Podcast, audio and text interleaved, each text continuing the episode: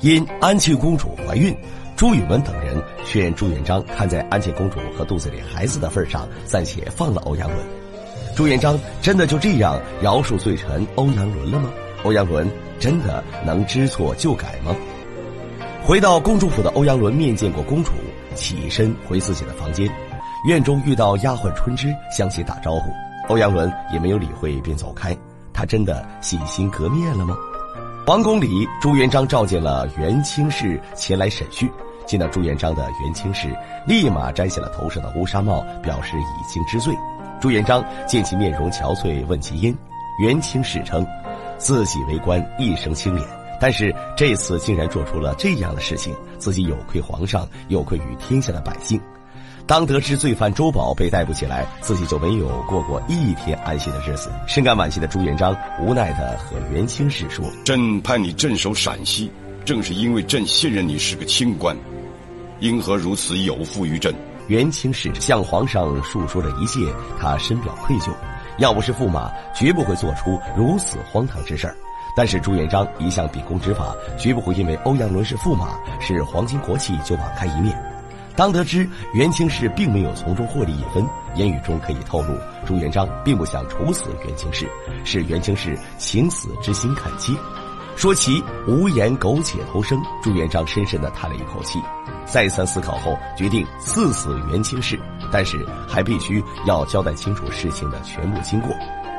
此时的公主府，安庆公主躺在床上，欧阳伦趴在公主的肚子上，听着孩子的动静。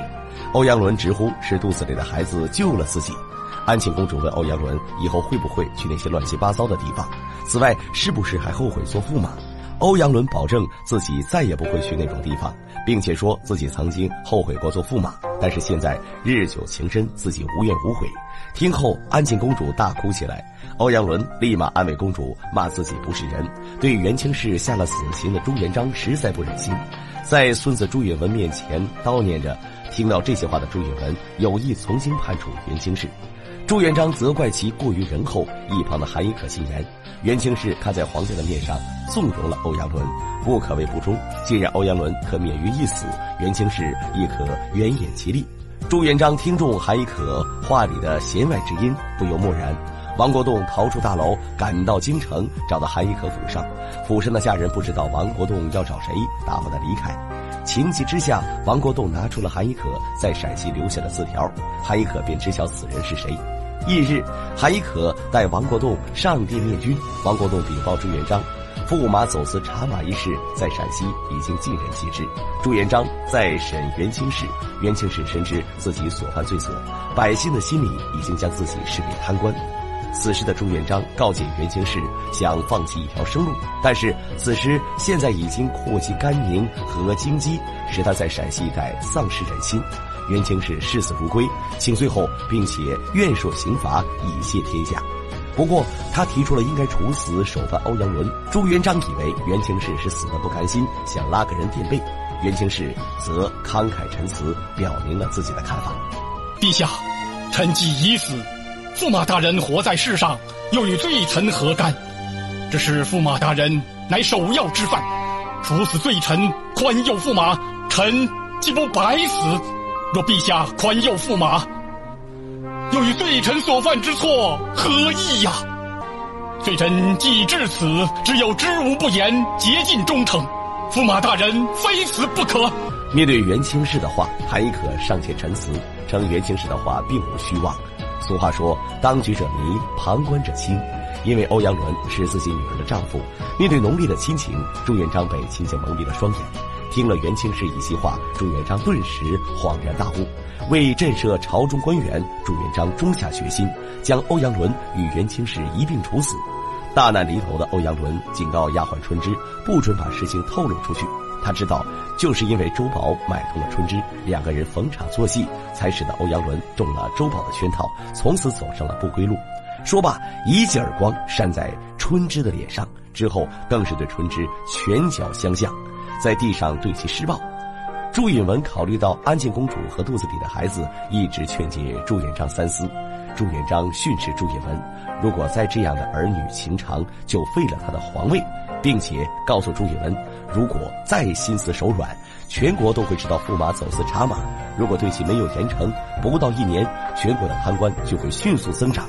到那个时候，就更不会有人敢向朝廷揭发他们的罪行。元清是这样的人，不是皇亲国戚都知道这样的道理。而作为皇储，更应该分清孰轻孰重。其次，如果不是元朝的普遍腐败、实行暴政、民怨已深，也轮不到自己一个放牛的人可以做天下。除此之外，朱元璋还向朱允文说明了，天下的官吏有一半以上都是为了发财才来当官的，只有严酷的镇压，才能使其收敛。如果到时候贪官四起，民怨已深，皇朝颠覆，死的可就不是一个朱家的人。说完，激动的命令朱允文一定要杀了欧阳伦。欧阳伦再次被大理寺收押。到了大理寺的欧阳伦还在做最后的挣扎，口出狂言，但是看到朱允文前来，立刻跪下来求饶。奉旨办事的朱允文只能按照朱元璋的旨意去做。安静公主为救丈夫，到文华殿上哭闹。见朱元璋态度坚决，安静公主向桌上撞去。经三堂会审核准，驸马欧阳伦伙同周宝、冯知远私贩茶叶两把，获利九十多万贯，并大肆收取贿赂。朱元璋在庄严肃穆的奉天审理欧阳伦一案。朝廷里的大臣因欧阳伦是驸马，怕丢了皇家的颜面，跪地请求放过欧阳伦。但是已经决心处死欧阳伦的朱元璋表示，自己对亲属管束不严，才出了这么大的丑闻。之后会公布罪己诏，向天下谢罪。听到自己必死无疑，欧阳伦死前的最后愿望就是要见一见自己的母亲。朱元璋也答应了欧阳伦的请求。此后，欧阳伦、周宝和冯志远都被押送刑场。天网恢恢，疏而不漏，恶人终得到了惩治。对于举报人王国栋，朱元璋命令其陕西一带如若有营私舞弊的人，可以向朝廷直接揭发。但是王国栋心感不寒，他只想惩办欺负自己的周宝，却没有想到连驸马欧阳伦也一并受到了处罚。朱元璋也向王国栋说明，周宝为非作歹是仗着驸马的权势。说完，要王国栋返回家去。此时，门外有人来报：欧阳伦、袁清氏、周宝、冯志远等人都已斩刑。听后的朱元璋痛心的闭上了眼睛。大公无私的他，即便再铁面无私，但是人心都是肉长的。一个是他的亲人，一个则是他看中多年的爱臣，失去他们无疑是沉重的打击。于是朱元璋要求下去休息，把接下来的事情交给了朱允文。朱允文也不负所望，继续治理贪污腐败。洪武大案到此结束。